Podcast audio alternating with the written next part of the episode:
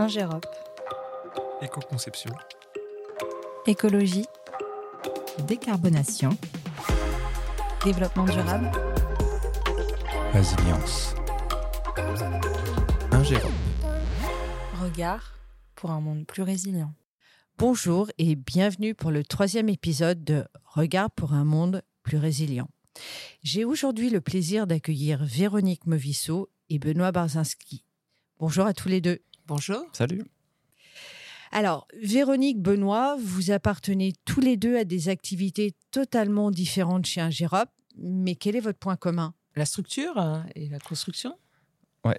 Je crois que tous les deux, on est intéressés par la structure et au final, construire durablement, c'est ce qui nous motive tous les deux. Pourriez-vous me donner votre fonction? Moi, je suis directrice technique euh, du pôle ouvrage et structure.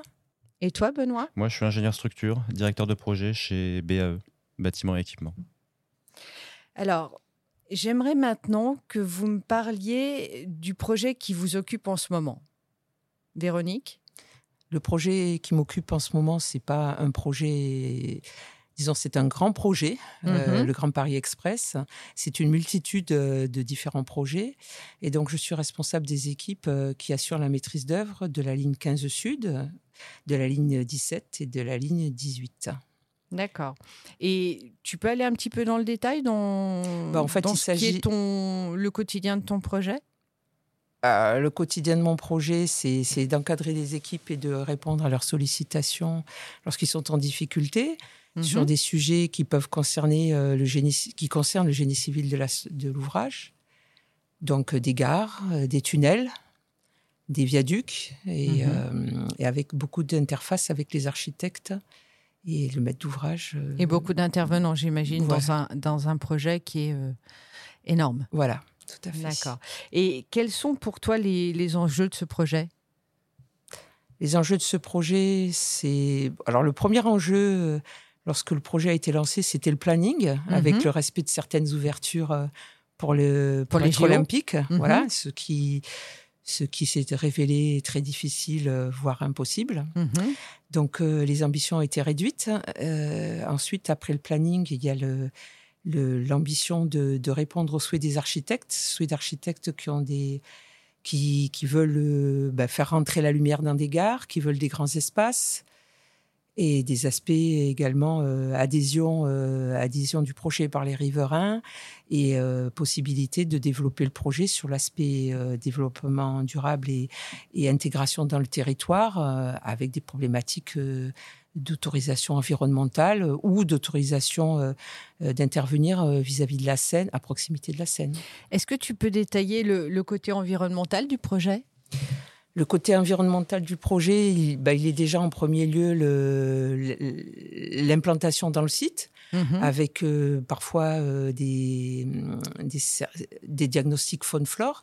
Ensuite, il y a peut-être à déplacer certaines, euh, certaines, certaines espèces, ou Alors, alors, certains arbres à protéger plutôt, Mhm. dans le sens...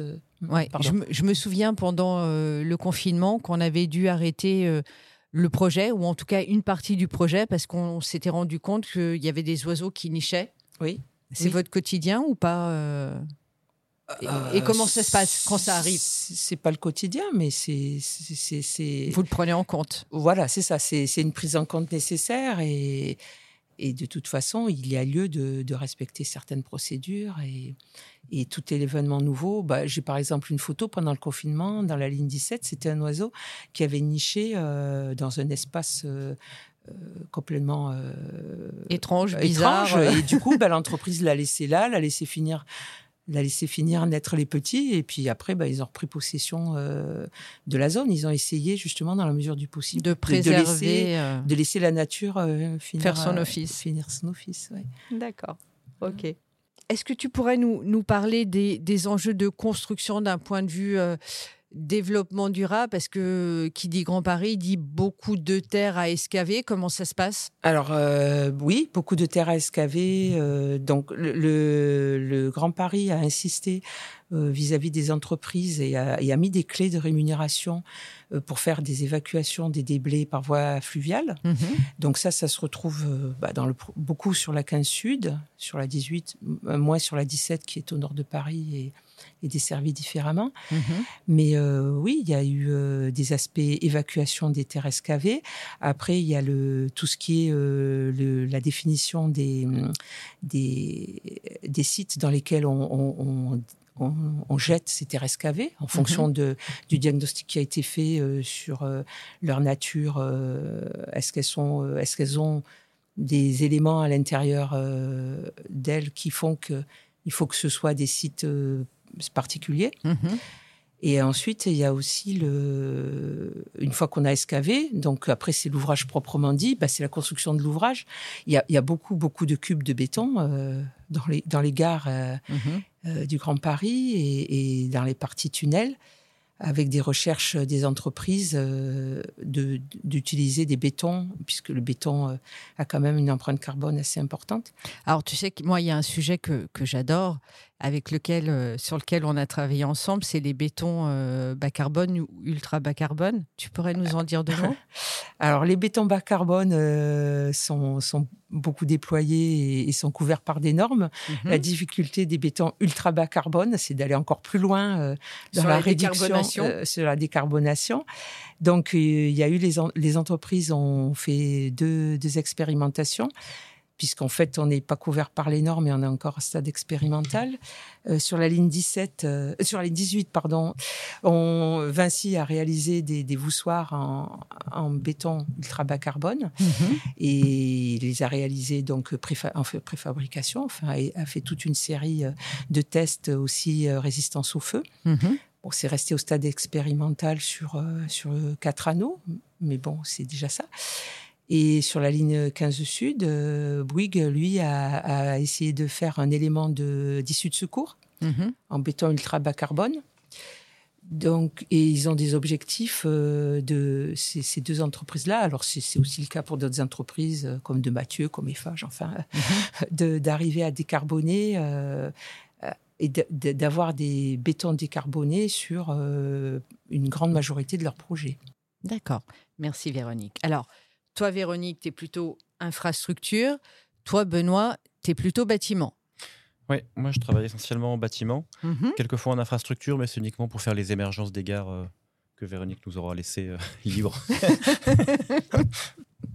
Donc oui, on fait des- du bâtiment euh, principalement. D'accord. Et, et ça consiste en quoi euh, Nous, Ou en tout cas, ton métier?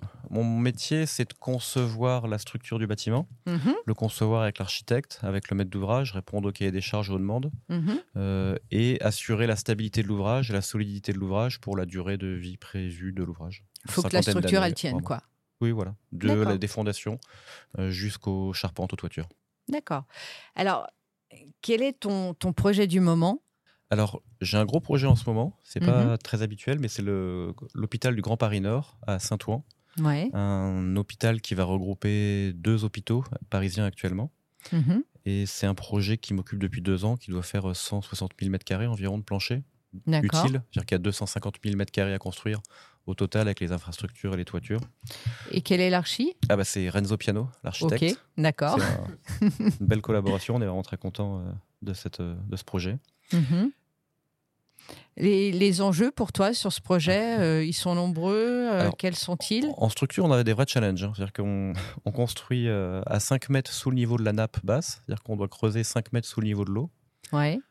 C'est des vrais sujets en phase provisoire parce qu'on doit Faire des calculs, pomper, dans la nappe, euh, réussir à, à pas trop pomper, à gérer les débits et à être au sec en permanence. Mhm. En phase définitive, on va avoir 5 tonnes de sous-pression sous l'ouvrage en permanence, assurer que l'ouvrage ne soulève pas, et résister à la crue millénale. Euh, L'hôpital se protège de la crue millénale, euh, et c'est 10 tonnes de sous-pression sous l'ouvrage.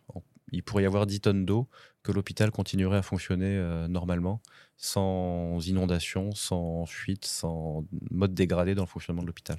Donc ça Mhm. fait partie des grands enjeux. Et tout ça, on le fait le long d'une paroi SNCF de 300 mètres de long. Donc on vient terrasser euh, à 10 mètres de profondeur euh, le long d'une voie SNCF qui reste en fonctionnement, une voie de fret. Donc c'est une interaction euh, supplémentaire euh, sur l'ouvrage. Mhm. Et qui dit SNCF euh, dit vibration. Un peu et de des vibration, vibrations, oui. il faut en plus protéger l'ouvrage et tout l'hôpital euh, en fonctionnement des vibrations causées par les trains, les trains de fret qui font beaucoup de vibrations. Donc c'est à la fois les vibrations pour l'hébergement, que les gens ne soient pas réveillés la nuit quand les trains passent euh, et vibrent, mais c'est aussi tous les équipements médicaux de l'hôpital, c'est-à-dire que les scanners, IRM sont très ou sensibles. les microscopes euh, sont sensibles aux vibrations et donc il faut que les analyses puissent avoir- lieu euh, sans être dégradées par les vibrations. Donc pas mal d'enjeux, pas mal de contraintes, tout mhm. ça à une grande échelle.